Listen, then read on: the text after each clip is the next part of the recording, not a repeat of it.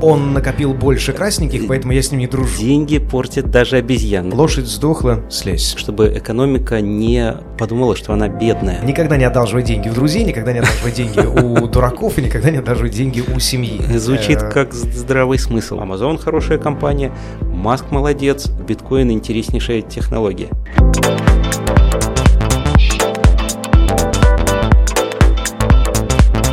Ну что ж, я, пожалуй, начну высказыванием э, известного всем Уоррена Баффета.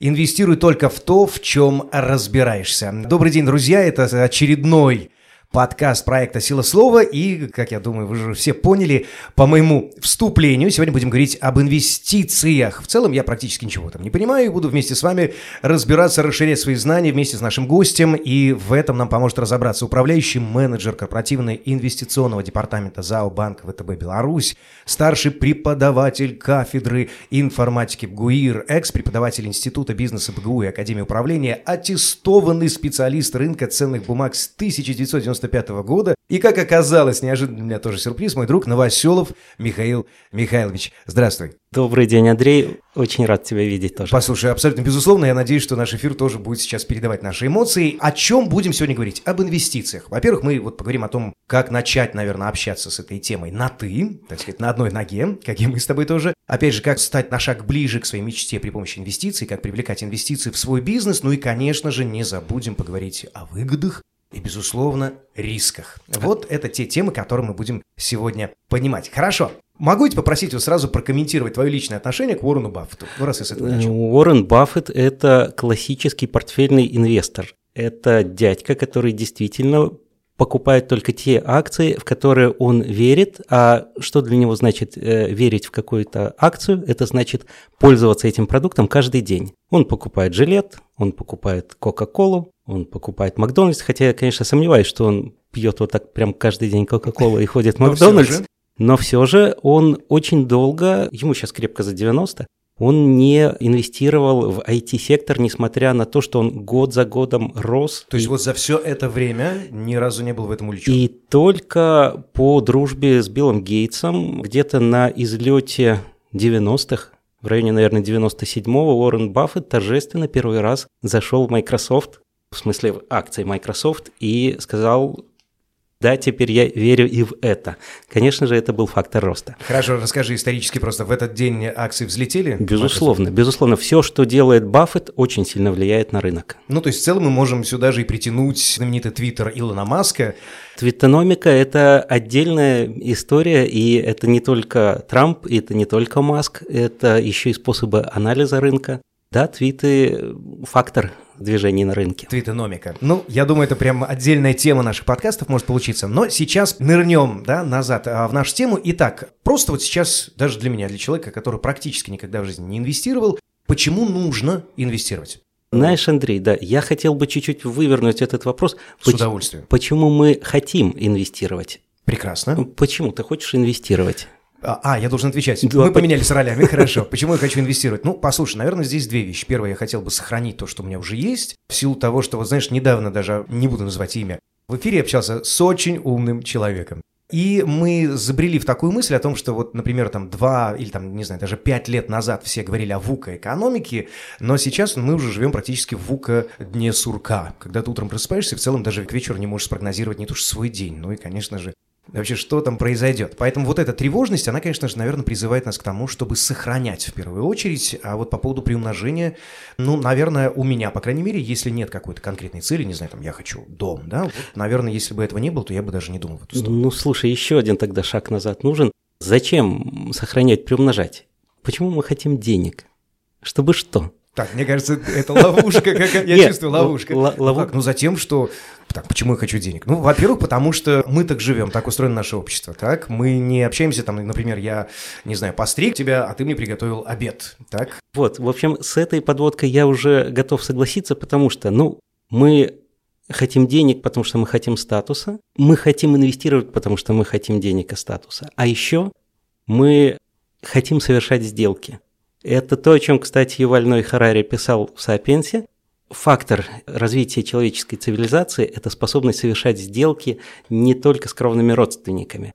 Это так глубоко сидит в инстинктах, и это такой, на самом деле, важный двигатель цивилизации, что люди, которые сидят на барахолке онлайнера или на куфере, покупают что-то ненужное для того, чтобы как можно быстрее продать что-то ненужное. В рамках вот этого очень базового инстинкта и устремления совершать операции. Ах, вот почему ты напоминал про Харари вначале. Да. Хорошо, позволь тогда прокомментирую, и, надеюсь, тебя не перебил, сейчас вернемся. То есть, ну, правильно ли тебя понял? Ты опираясь на Харари, мы говорим о том, что идея инвестиций – это не современная совершенно вещь, это, ну, по сути, в нас вписано. Базовая потребность. На, на уровне даже общения. То есть, в целом можно вспомнить даже Франца Деваля в его политике шимпанзе о том, что в стае побеждает не самый сильный, а тот, кто умеет создавать коалиции и разрушать. И, кстати, и у Деваля, и у Сапольски приматы, которых учат обращаться с деньгами.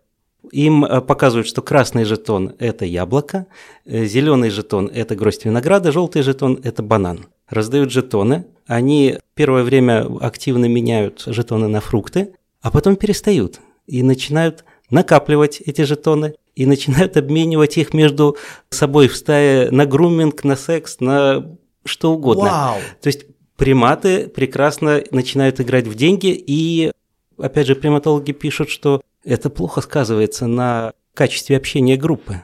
Почему? Отношения ухудшаются.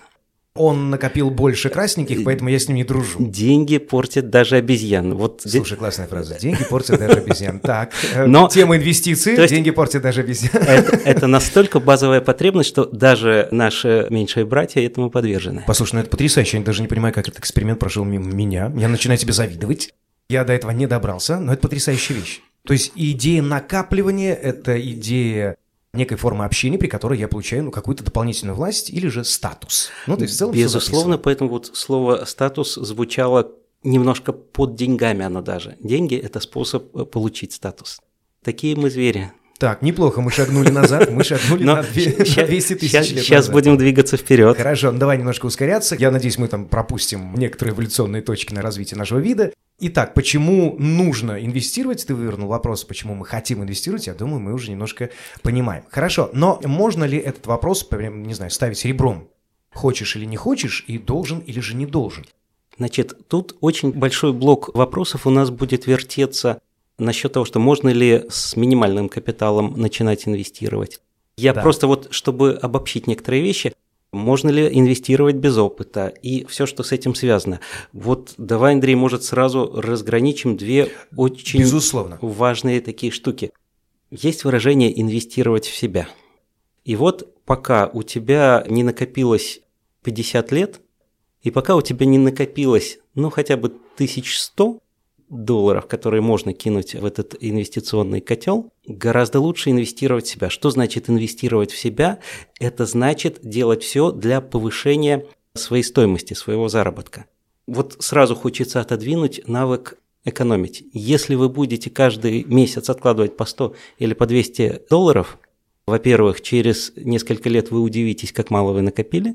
Соглашусь. А, Проверял. Вот. А во-вторых, если это же вкладывать в свое развитие, но вот инвестиция в себя только тогда будет инвестицией, если она будет приносить плоды. И это может быть обучение, это может быть повышение квалификации. Это может быть туса и нетворкинг, который обеспечит твое дальнейшее благополучие. Ну, мы немножко так затрагиваем даже там идеи социального капитала, знакомства. Безусловно, связи – это то, что конвертируется в деньги. Боже, еще, еще как конвертируется. Позволь, небольшой в топ а Помнишь Гоголя «Мертвые души»? Конечно. Да, первая глава. Чичиков, конечно, там дает невероятный мастер-класс смолтолка. И на самом деле, если вспоминать, то вот эта идея тоже смолтолка, она появилась в 17 веке. Я думаю, ты помнишь, да? Почему? Потому что в то время для того, чтобы повысить свой социальный этаж, немножко прыгнуть наверх, необходимо было с кем-то познакомиться. А знакомились где? На балах, на встречах. И там главная задача была не ляпнуть лишнего. Важное искусство, да. не все им владеют. К сожалению, я не в совершенстве. Ну, а, знаешь, для меня сейчас это польза, потому что ты расскажешь все. Я постараюсь достать. Хорошо, вернемся назад. Окей, то есть инвестиция в себя. Да. Это вот, ну, скажем так, первый водораздел. Это о чем важно подумать тем, кто хочет инвестировать с очень низким стартовым капиталом. Потому что существует такая вещь, как транзакционные издержки. Это значит, что любое действие на фондовом рынке, оно сопряжено с расходами. Комиссии, выход на какие-то внешние рынки, услуги брокера, услуги депозитария. Это все складывается в хорошую копеечку, и там не всегда идет в виде процента от э, твоих 100 долларов, а иногда в виде, собственно, 100 долларов. Oh. То есть вход на рынок может быть достаточно дорогим. Другой момент, когда имитатор фондового рынка, неотличимый от натурального, это может быть даже какая-нибудь токенизация, то есть вы как бы работаете на рынке, как форекс-провайдеры предоставляют услуги того же самого на рынке валют. Так вот, вам предложат торговать с плечом. Вы вносите депозит 100 долларов, и мы умножаем его на 1000. И вы Знакомая фраза. чувствуете себя большим. Вот эта торговля с плечом – это прекрасный способ наблюдать, как капитал превращается в маржу. Это хороший способ, в общем-то, расстаться с небольшими этими накоплениями, потому что фондовый и валютный рынок, они сверхконкурентны. На них играют Баффеты, на них играют инвестиционные банки, на них играют компании, которые специализируются на работе на фондовом рынке. Если вы туда вламываетесь со своими идеями, безусловно, элемент везения очень важен, он есть, и все какое-то время может быть очень хорошо. Но в долгую получать какие-то сверхприбыли это не получалось ни у кого, даже у самых крутых профи. Дело в том, что доходность всегда уравновешена рисками. И Так. невозможно найти инструмент, который будет высоконадежным и при этом высокодоходным. Все, во что вы вкладываетесь, э, исходя из доходности там, от 20% годовых, будет уже Э, не, риском. я сейчас вот этот вот звук, извини, я, потому что знакомая тема. Мне даже недавно предлагали. А, 24 годовых. Хм, Интересно. Подожди. Выше рынка не прыгнешь, как говорится. Хорошо, грубо говоря, с чего начать инвестировать, если это необходимо, и, ну, вообще, кому стоит пробовать? Давай здесь вот тоже расставим, так сказать, фигуры на шахматной доске. Значит, я наемный работник. И я работаю с клиентскими деньгами или банковскими. У меня нету опыта инвестирования самостоятельного за свой портфель, Мгм. за свои копейки. Почему я этого никогда не делаю? Потому что я вижу заградительный барьер транзакционных издержек, я вижу фундаментальную непредсказуемость рынка. Был такой трейдер на Уолл-стрит в начале 20 века, Джесси Ливермор. Он очень хорошо сказал, что во все времена решения на бирже принимаются под влиянием четырех факторов. Это алчность, невежество, страх и надежда. И страх и надежду он выносил отдельно. Ну, с алчностью все понятно. Если, безусловно, на если ты деле. не алчен, то ты не попадешь на биржу. С невежеством тоже э, понятно, потому что это тоже фундаментальное свойство. В институциональной экономике это называется ограниченная рациональность. Иногда это просто отсутствующее, я бы даже подчеркнул. Но мы не можем знать всего. Безусловно. Мы не знаем, что, допустим, где-то в Японии случится землетрясение, которое повлияет на рынок металлов. Мы не знаем, что вот э, танкер станет рогом и нарушится мировая логистика. Это все, безусловно, будет влиять на рынок. Но наше невладение полной информацией, оно на самом деле еще больше. И Ханс Рослинг написал прекрасную книгу «Фактологичность». Там он опросил 12 тысяч человек достаточно простой анкетой, которая касалась вашего мнения о благополучии населения Земли. Насколько люди образованы, так вот, насколько доступно образование женщинам, насколько много будет детей, при том, что вот сейчас их столько. Люди отвечали на вопросы из трех вариантов, 15 вопросов, и из 12 тысяч человек правильно на все 15 вопросов не ответил ни один. Почти треть не ответила вообще ни на один вопрос. Правильно? Почти треть из 12 тысяч. А по незнанию или просто проигнорировали? Потому что предполагали, что все немножко иначе. Ханс Рослинг, не сказать, что совсем не троллоло, но он подводил к тому, что мы живем в гораздо лучшем мире, чем жили каких-нибудь 50 или тем более 100 лет назад. Безусловно. Есть вот класс ученых и популяризаторов оптимистов. Это Мэтт Ридли, например, еще, Рэй Курцвейл.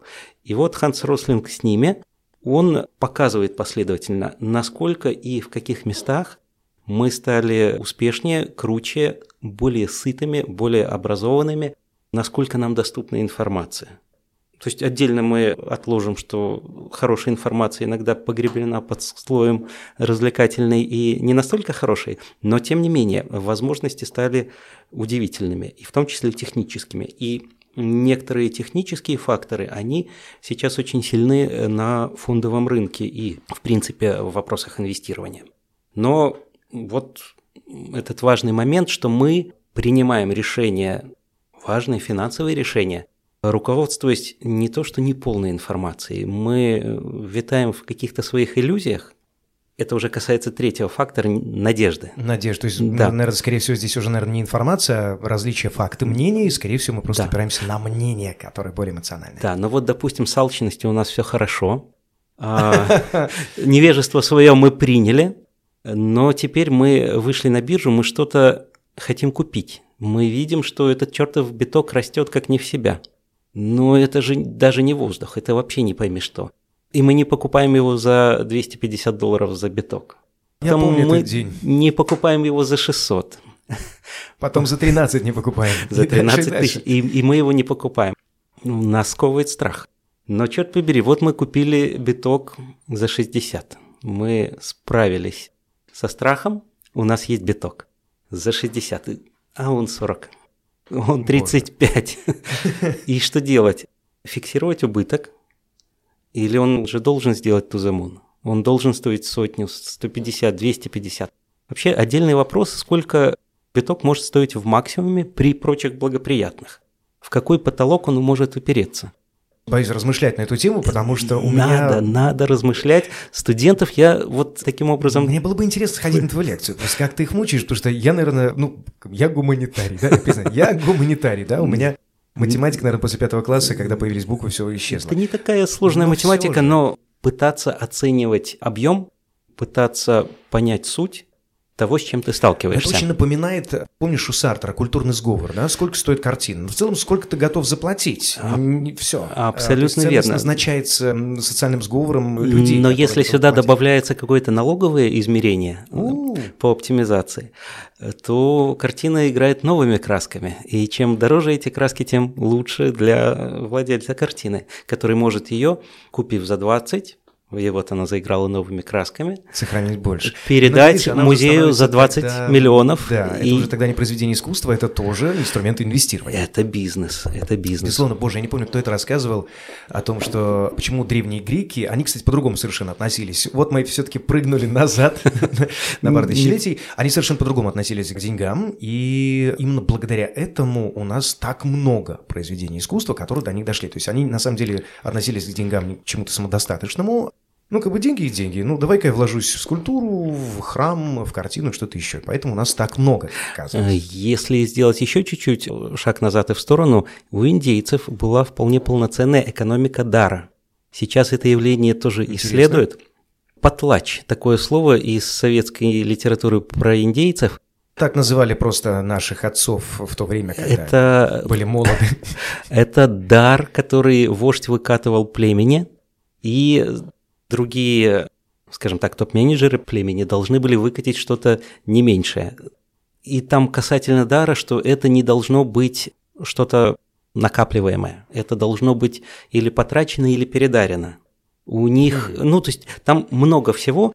Вот сейчас больше всего экономики дара можно увидеть, например, в Burning Man в этом фестивале – он лет 10-15 проводится уже. Ну, я не помню на самом деле, но уже, кажется, вот, но давно. Это одно из условий его проведения, что вы заботитесь о себе и заботитесь еще и о других. То есть там принято делать подарки. Да. Вернемся из традиций снова наш мир. Итак, э, алчность Понятно. Информированность, ну, тут все грустно, как всегда, увы, но вот, но как что, есть. Что... Счастье и надежда. Э, страх, страх, страх, страх, и надежда. Страх не позволяет воспользоваться каким-то новым финансовым инструментом, Какой, а надежда например, да? не позволяет избавиться от чего надо было бы избавиться. Mm, лошадь сдохла, слезь. Вот, а нам чертовски сложно отказаться от того, во что мы вложились. Хорошо, а можем ли мы вот такой вопрос раскрыть? Для нашей аудитории, э, например, популярные направления инвестиций, ну, например, на рынке э, нашей страны? Значит, допустим, базовое какое-то вот сбережение – это открыть депозит. уже здесь у нас есть элемент азарта игры в белорусских рублях, в валюте, краткосрочной, долгосрочной, капитализации. И в этих нюансах, в общем-то, отражение нашей сложной ситуации. Что касается фондового рынка, ну, допустим, давай попробуем еще раз упростить, не сильно возвращаясь назад. Ты знаешь три вида ценных бумаг – акции, облигации и вексель. Ну, в целом из того, что ты назвал два. Можно ли обозначить одним словом, что такое акция, что такое облигация, что такое вексель. То есть упростить настолько, чтобы... Долговая расписка? Долговая расписка не очень. Да, не совсем. Это даже не про вексель. И это два слова. Я поднимаю руки, я сдаюсь. А, акция – это доля, это право управления, это собственность. Это долевая бумага. Вы вкладываетесь в какое-то дело, вы получаете право голоса в управлении этой компанией пропорционально количеству акций – но вам не гарантирован возврат капиталов, если что-то пойдет не так. И, в принципе, компания привлекла средства через выпуск акций, она их не должна никому возвращать, эти деньги. Акции могут начать торговаться на бирже, и получается, что рыночная капитализация будет показывать, сколько на самом деле стоит ваша компания. Стоила 100 рублей акция, стала стоить 500 рублей и так далее. Что такое облигация? Облигация – это долг, это займ, ну, облигационный займ. Это способ одолжить какие-то деньги для компании не через кредит в банке, например. У облигаций всегда есть понятный срок обращения и понятный уровень доходности. Это константы, они э, в эмиссионных документах всегда будут зафиксированы. Если вы вкладываетесь в облигации корпоративные с доходностью там 5,5% годовых в долларах и со сроком погашения через 3 года, это значит, что через 3 года вы на свои инвестиции получите сумму по номиналу и э, проценты, исходя из 5,5% годовых, если все будет в порядке. Потому что корпоративные дефолты – это то, что иногда случается. Но облигация – это способ одолжить, и облигация – это то, что эмитент всегда обязан вернуть. Вексель с векселями действительно сложнее всего. Это форма расчета. Это никакая не долговая расписка, но вот не выходя за рамки дискуссии, с сожалением отметим, что векселя у нас в стране забанили примерно в 2000 году примерно полностью, и до сих пор этот инструмент не может взлететь. То есть остается только два. Остаются ну, акции и облигации, если мы смотрим только на ценные бумаги. Но есть же, не будем забывать про депозитные сертификаты, тоже ценная бумага, но будем считать ее вариацией депозита. Окей, продолжаем после пугающих высказываний. Ну, пугающие для, для меня, хорошо, я шучу. Окей, скажи, пожалуйста, вот, наверное, такой вопрос, опять же, вспоминая начало нашей беседы, Илон Маск, Уоррен Баффет, твитономика, Можешь ли ты обозначить для нас, вот какие тренды определяют мировой инвестиционный рынок? То есть, вот, грубо говоря, куда смотреть, зачем следить? Есть чертовски интересные новинки на фондовом рынке.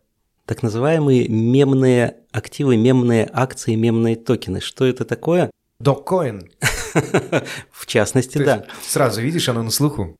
Опять же, история с GameStop в январе этого года. Чертовски интересный кейс. Что произошло? Были вот эти вот крупные квалифицированные профессиональные инвесторы, инвестиционные банки, фонды, и появился очень большой класс розничных инвесторов. Откуда они взялись? Ну, экономика мировая сейчас, финансовая система, находится в новых для себя немножко условиях. Кризисные явления гасятся сверхликвидностью.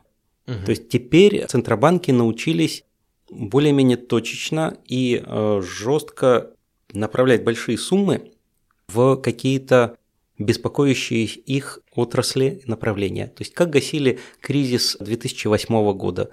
Вот эта сверхликвидность, у нее потом будет интересное продолжение, она позволяет купировать многие риски, но как это выглядит фактически? Это выглядит так, что люди остаются без работы, но получают большие пособия. Это выглядит так, что вот ваш бизнес просел, нате вам на поддержание штанов. Не сейте панику. Экономика вообще очень не любит большого количества бедных людей. Поэтому, вот забегая сильно в будущее, очень много сейчас занимаются вопросом базового дохода. Как дать деньги людям, если люди эти деньги еще не заработали? Да, вот это и, интересный И, может, вопрос. никогда не заработают, но мы пытаемся задуматься об инвестициях, а регуляторы и экономисты, нобелевские лауреаты думают о том, как в принципе вот раздать денег всем, так чтобы экономика не подумала, что она бедная, Мгм. и что люди вокруг бедные, даже если они не работают и не зарабатывают. Это тонкий вопрос, и он, конечно, тоже в технологии немножко упирается, потому что конвейеры все менее нуждаются в людях, все более роботизируются, и даже то, чем занимаются синие воротнички и белые воротнички, оно потихоньку переходит к автоматам и алгоритмам. Это не будет, естественно, абсолютно полной какой-то заменой, но и сейчас можно найти пару сотен кузнецов в Англии, я думаю, а то и больше, таких настоящих олдскульных. Даже у нас. И даже у нас, Даже да. у нас. Но как бы не совсем про это хотел сказать. Вот эти вот розничные инвесторы, они не, конечно, не являются образцом рационального инвестора, рационального поведения на рынке. Они обладают связанностью. Появились приложения для очень легкого входа на фондовый рынок, ну, тот же Robinhood, и появились коммуникационные среды для общения вот этих неквалифицированных инвесторов. То есть какой-нибудь Reddit с двумя стами тысячами пользователей впадает в конкурентное состояние. То есть они говорят, а наших бьют, GameStop, не дадим завалить цену акций. А как работает классический фондовый рынок? Есть очень важный и не совсем понятный нам посыл, может быть, но он состоит в том, что те, кто верят в то, что финансовый инструмент, акция, будет расти в цене, должны иметь возможность ее купить. А те, кто думают, что она будет дешеветь, Должны иметь возможность продать. да, но тут такой момент, они должны иметь возможность ее продать, даже если ее у них нет. Поэтому на американском фондовом рынке очень давно, очень-очень давно существует инструмент коротких продаж. Это потом вот мы по фильмам как-то понимаем примерно, как это работает. А идея такая, что ты думаешь, что акция будет дешеветь, ты берешь ее взаймы, это есть несложный механизм. Хм. Ты берешь ее взаймы, продаешь по 20 долларов, и она действительно дешевеет, ты ее покупаешь за 9 долларов, возвращаешь нужное количество акций держателю. Не всегда этот держатель будет владельцем конечным. Там сложно, но отработано. То есть вот это твое право совершить короткую продажу, одолжить, продать, купить дешевле и закрыть позицию с прибылью, это очень фундаментальный принцип. Ты не только можешь купить растущий актив, но ты можешь То продать есть правильно падающий. понимаешь, что вот именно эта идея, она и породила вот эту толпу. А эта идея отрабатывалась всегда, но раньше это выглядело как пир стервятников. Собирались крупные компании инвестиционные, находили жертву, начинали продажи. Если что-то появляется в избыточном предложении, классически цена должна быть снижена. А тут выкатились какие-то реддитовские пользователи и сказали, что нет, мы все это, конечно, купим, и начали скупать. Количество акций – это не бесконечность. Никогда это не может быть бесконечностью. И наступает момент, когда ты должен закрыть вот эти свои короткие продажи, то есть купить за 9, а за 9 нет. И даже за 20 нет. Есть еще по 170, но уже вот-вот закончится.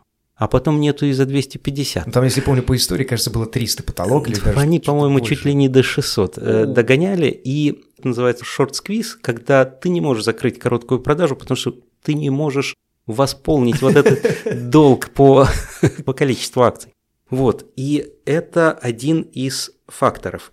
То есть появилась новая грань предсказуемости. Что То такое... есть, грубо говоря, рынок стал более социализированным. То есть э, даже те люди, которые, ну, в целом не играют на этом рынке, они способны своими действиями, своими коллективными, тем более действиями, влиять на экономику, даже вот так вот точечно. появился такой фактор, но насчет вот этой социализированности и взаимосвязанности я, наверное, не был бы так уверен и конкретен. Это, безусловно, фактор, который основан на том, что появились деньги, которые не страшно потерять.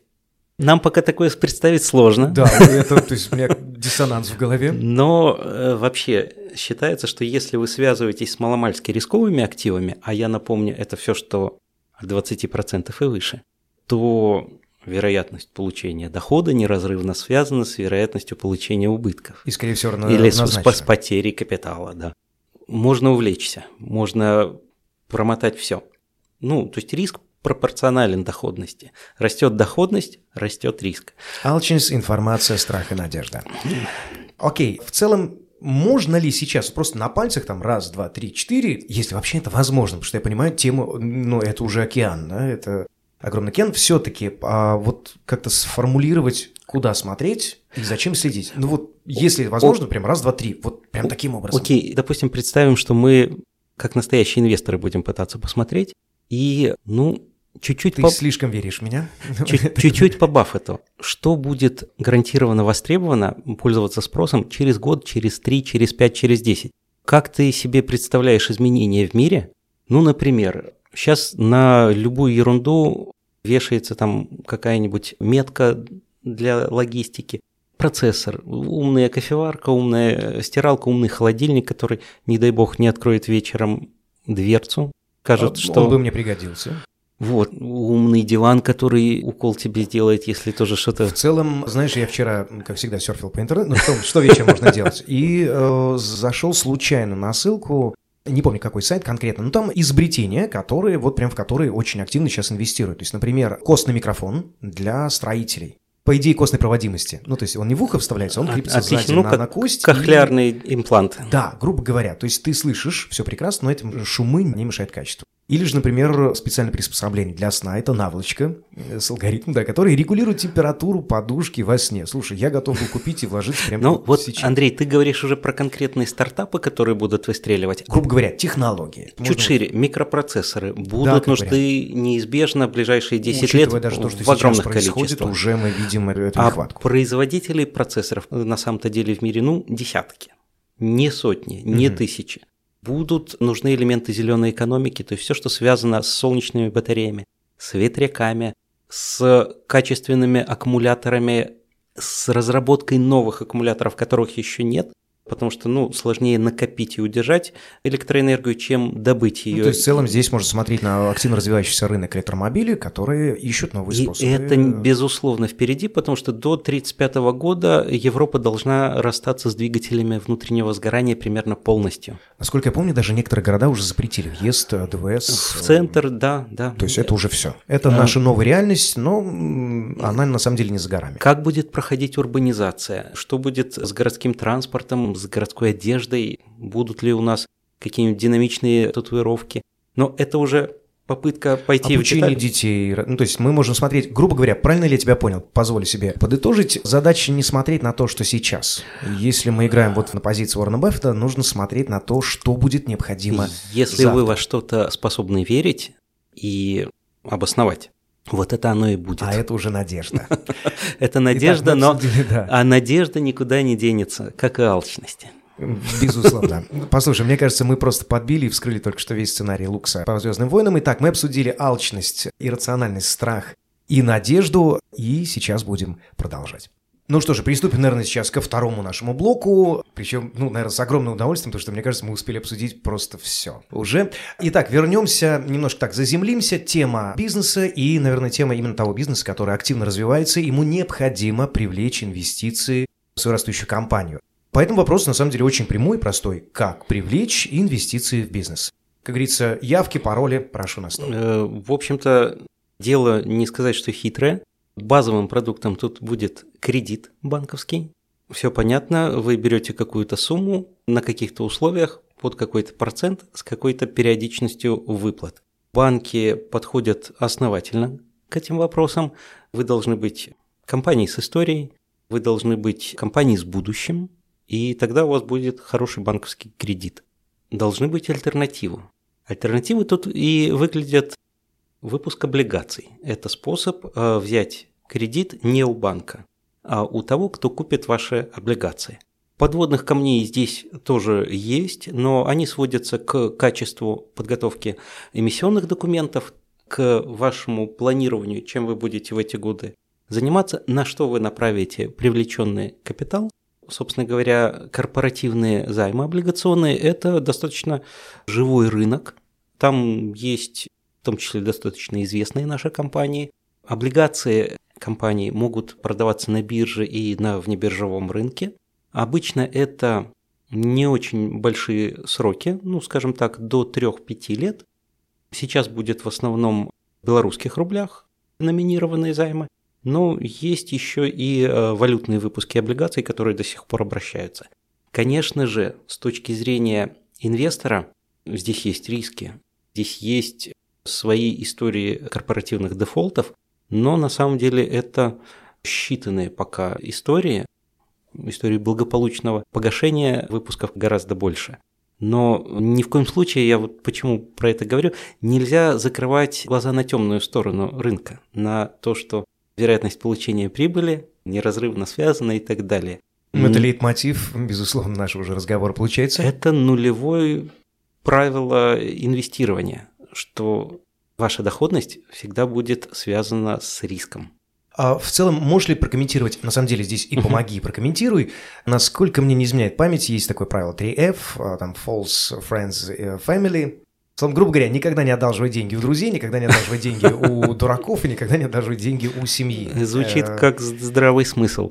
Да, безусловно. А деньги – это то, что, э, конечно, очень сильно испытывает отношения. И в то же время, если мы говорим о каком-то живом и активном стартапе, это будет всегда вопрос безусловного доверия и большой цельности в принятии решений. То есть вот венчурное финансирование – это следующий вариант. Мы говорили о кредитах, мы говорили угу. о выпуске облигаций.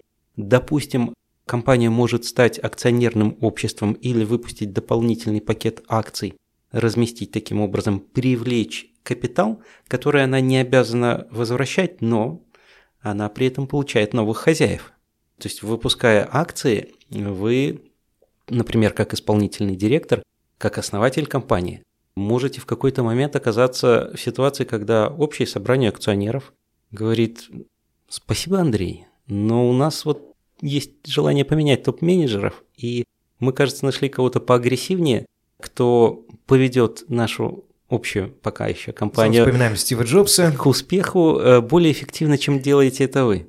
Спасибо, до свидания. Да, Стив Джобс как-то это делал. стало, когда ты мне это сказал. Пережил, вернулся, ну и мысленно с нами. Тут тоже есть, безусловно, определенные э, риски. Всегда, когда ты берешь деньги, да, друзья, семья, это, конечно, испытание.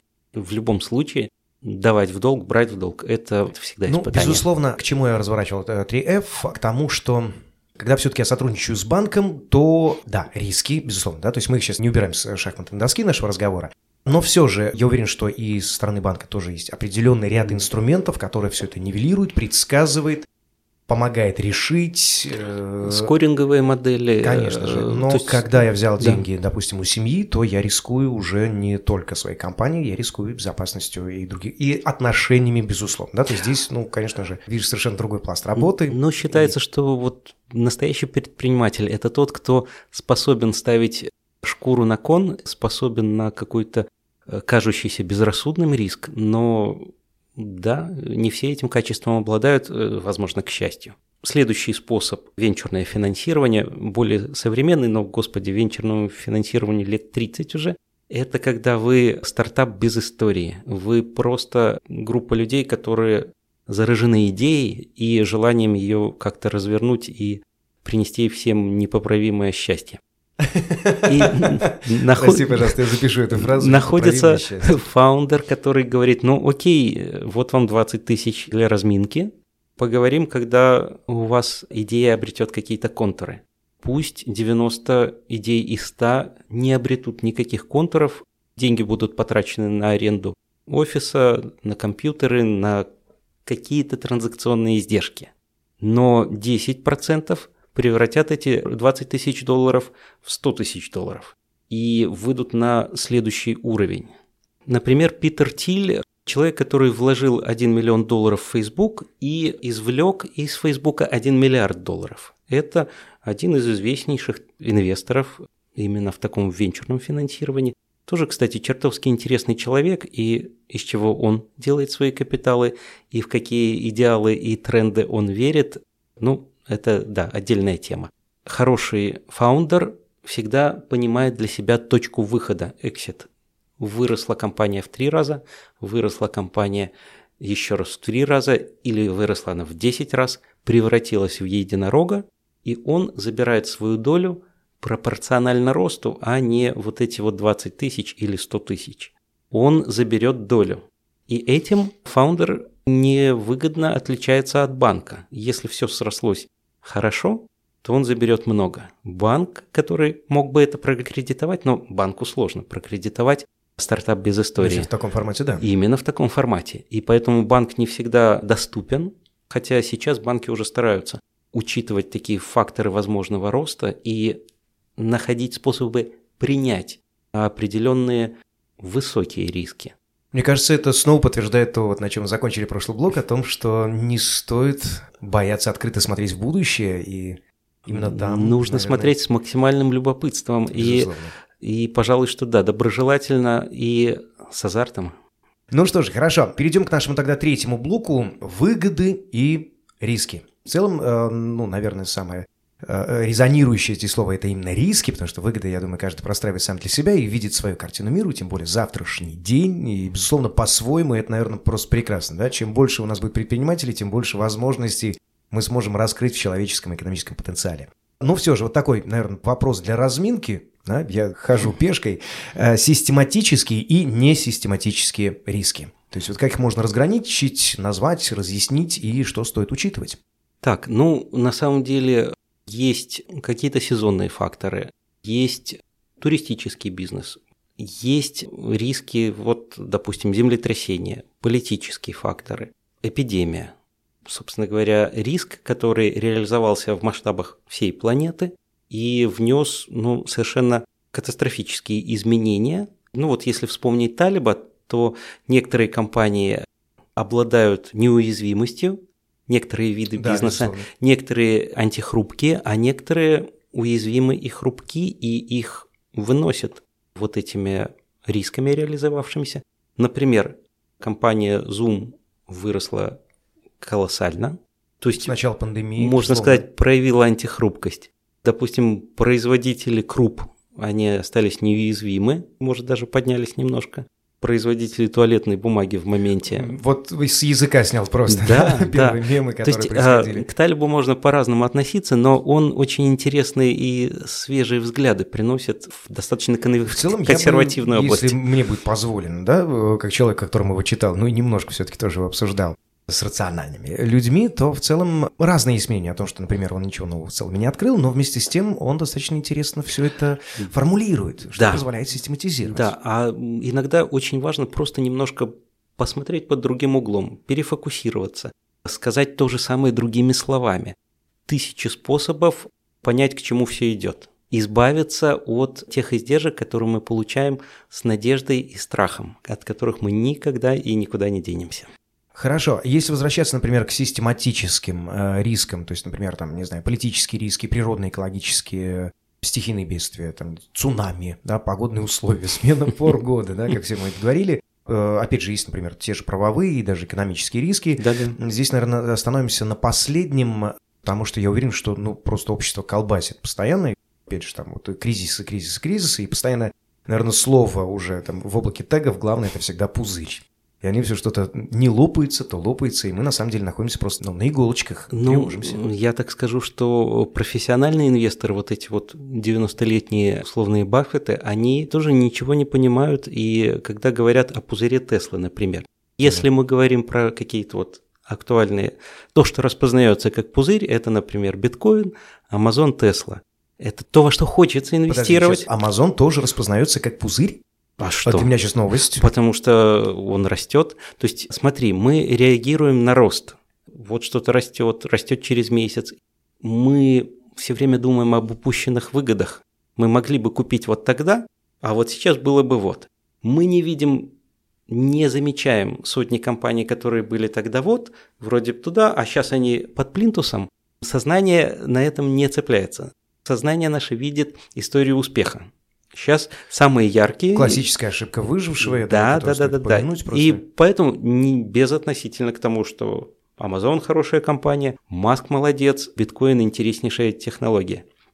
Но люди хотят вложиться. Есть определенные барьеры, которые выражаются в транзакционных издержках, но если допустить, что тебе очень легко инвестировать. Мы, кстати, вот работаем над тем, чтобы человек мог сказать, я хочу купить акцию Амазона, акцию Теслы, вот, может быть, при прочих благоприятных в следующем году мы такой продукт выкатим. Послушай, ну это будет потрясающе. Это будет потрясающе, я, потому я что вот понимаю, ругаю ваш первый клиент. львиная доля э, звонков от инвесторов с суммой, допустим, от 500 долларов до 5000 долларов. Как мне выйти на внешние рынки? Эта задача пока не решена. Можно выйти через какие-то суррогаты. Мы ищем хороший путь, и это будет значить, что если ты хочешь вложиться в Теслу, ты вложишься именно в Теслу, не имитацию Теслы, идентичную натуральной. Если речь идет об игре в курсовую стоимость, э, в котировку акций, угу. то мы видим, как она меняется, допустим, на Нью-Йоркской фондовой бирже, и мы можем договориться, что мы смотрим на Нью-Йоркскую фондовую биржу и считаем эти котировки абсолютно настоящими. Послушай, я сейчас произнесу простую фразу «покупаю», да. Просто покупаю абсолютно. То, что ты сейчас произнес, это, ну, например, у меня, как человека, который тоже уже начинает в своем возрасте, извините, пожалуйста, я о возрасте снова, задуматься о том, чтобы как, сохранить, приумножить, то это не просто подкупает, это даже снимает какие-то элементы тревоги и там, а, незнания чего-то. Инструменты это становятся доступнее, надо это принимать, учитывать, и конкуренция обостряется во всех областях. То, что появление Uber сделало э, с рынком такси, очень хороший пример, потому что уберизация – это глагол, который вошел в корпорации. я набрал воздух, да, потому что здесь э, есть и другая тема, конечно же, их сервисы. Точно так же на рынке вот такого розничного инвестирования конкуренция будет выводить нас на продукты. Тот же Маск в какой-то момент в 90-е выкатил PayPal, который изменил банковский рынок примерно полностью. Банки были консервативными. То есть вот я в 95 году, чтобы получить деньги, приходил в офис, заполнял расходный кассовый ордер к моему счету, кассир делал отметочку, там начальник делал отметочку, мне выдавали деньги.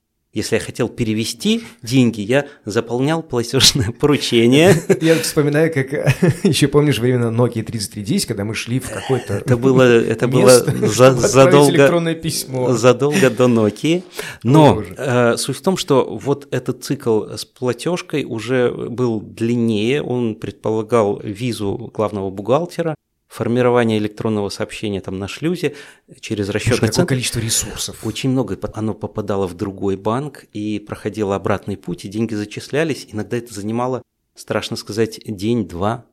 А если речь шла о каких-то международных транзакциях, то и больше. А я сейчас, как представитель поколения вот этого, э, уже звоню в банк, так сказать, с конфликтным настроением, когда у меня просто, извините, пожалуйста, на 10 минут задержалась ну, транзакция. А у банка сейчас может быть еще и голосовая аутентификация, и они по твоему приветствию, даже если оно... Уже прекрасно понимают, да. И, и видят на экране, и, может, они спросят еще девичью фамилию матери, и все, и понеслось. Не тратится 40 секунд на предварительные какие-то уточнения. И что сделал Маск? Он сделал PayPal, в котором изначально были очень высокие стандарты безопасности и скорости транзакций. Банки для того, чтобы соответствовать вот этим новым стандартам, начали выкатывать интернет-банкинг, потом мобильный банкинг, и э, время доступа к своим средствам у человека сократилось. Если подумать о чем, допустим, та же криптоиндустрия, это о том, что между вами и вашими деньгами, в принципе, не должно быть и посредников в лице банков. Да.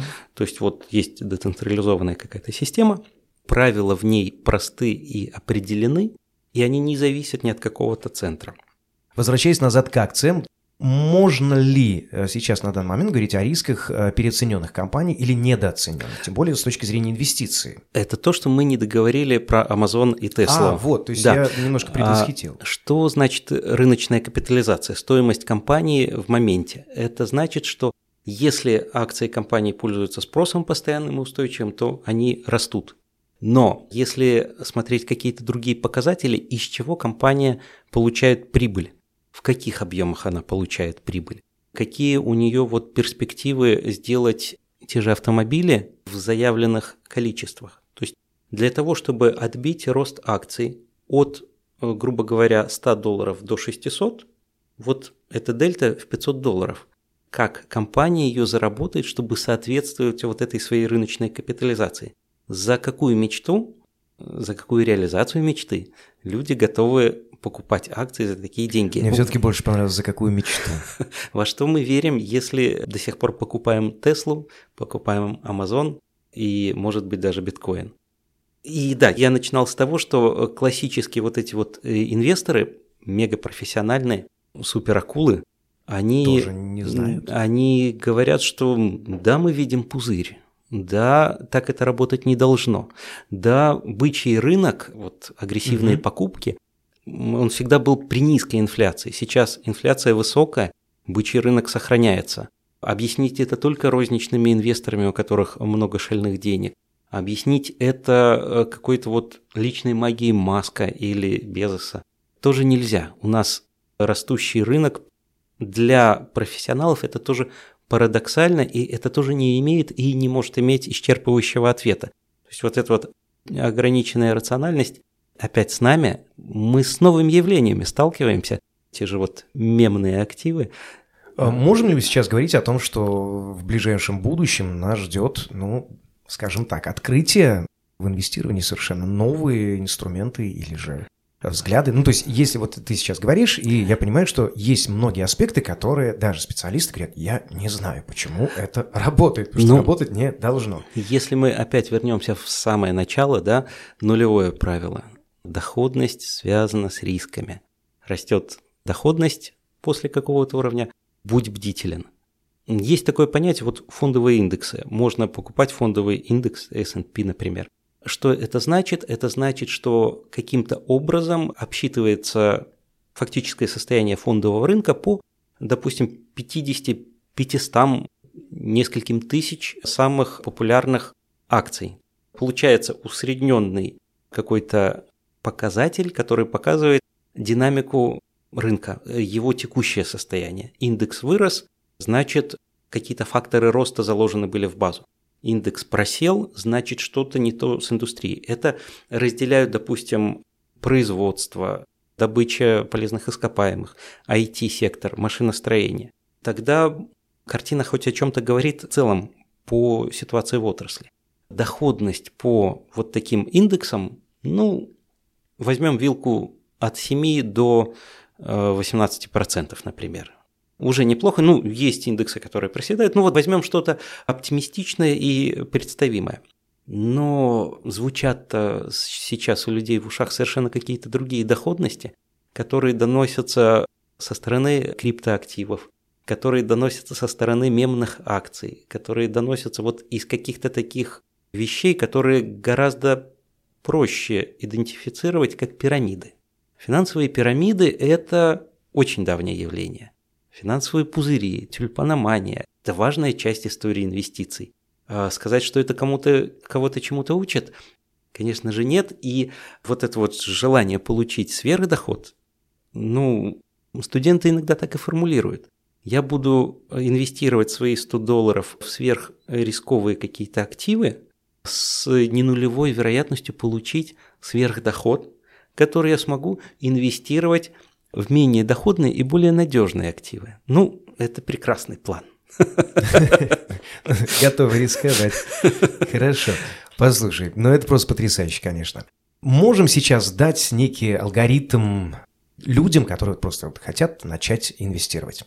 Совершенно пошаговый какой-то план, и э, на самом деле, я думаю, у тебя это получится, потому что ты ну, максимально сложные вещи объясняешь совершенно прекрасно простыми словами. Я скажу, опять же, инвестируйте в себя э, в том плане, что очень четко отделите, вы хотите научиться экономить или вы хотите... Э, второе сразу. Сразу второе. Убедитесь, что вы в своей профессии э, уперлись в хороший потолок, который уже, в общем-то, значит, надо начинать разбирать и карабкаться дальше. Если вы говорите об инвестициях сумм до 10 тысяч долларов, продолжайте инвестировать в себя.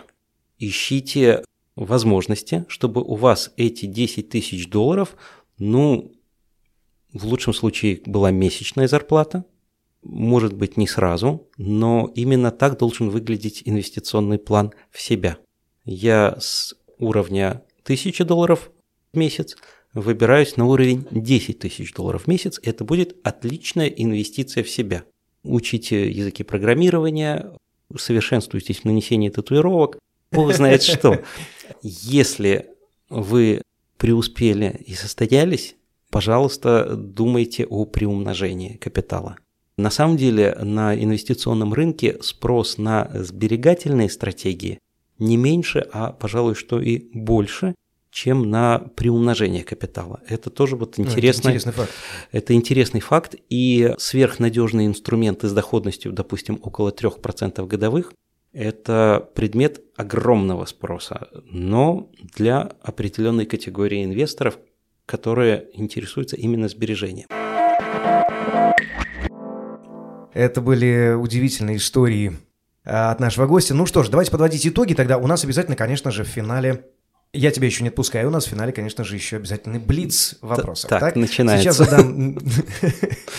Нет, крути барабан не будет, безусловно. Итак, пять вопросов. Отвечать желательно сразу и сходу.